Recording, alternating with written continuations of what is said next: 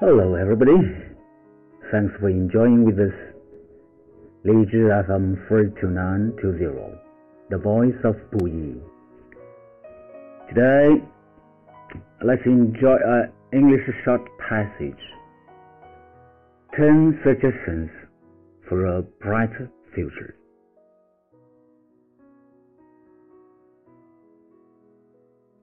If your life feels like it is lacking the power that you want and the motivation that you need, sometimes all you have to do is shift your point of view.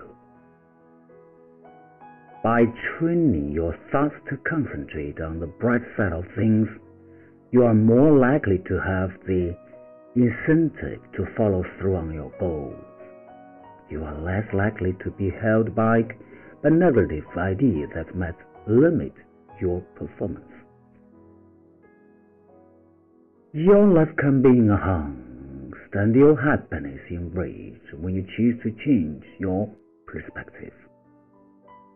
Don't leave your future to chance or wait for things to get better mysteriously on their own.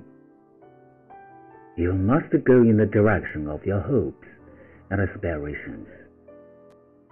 Begin to be their confidence and work through problems rather than avoid them. Remember that the power is not necessarily control over situations, but the ability to deal with whatever comes your way.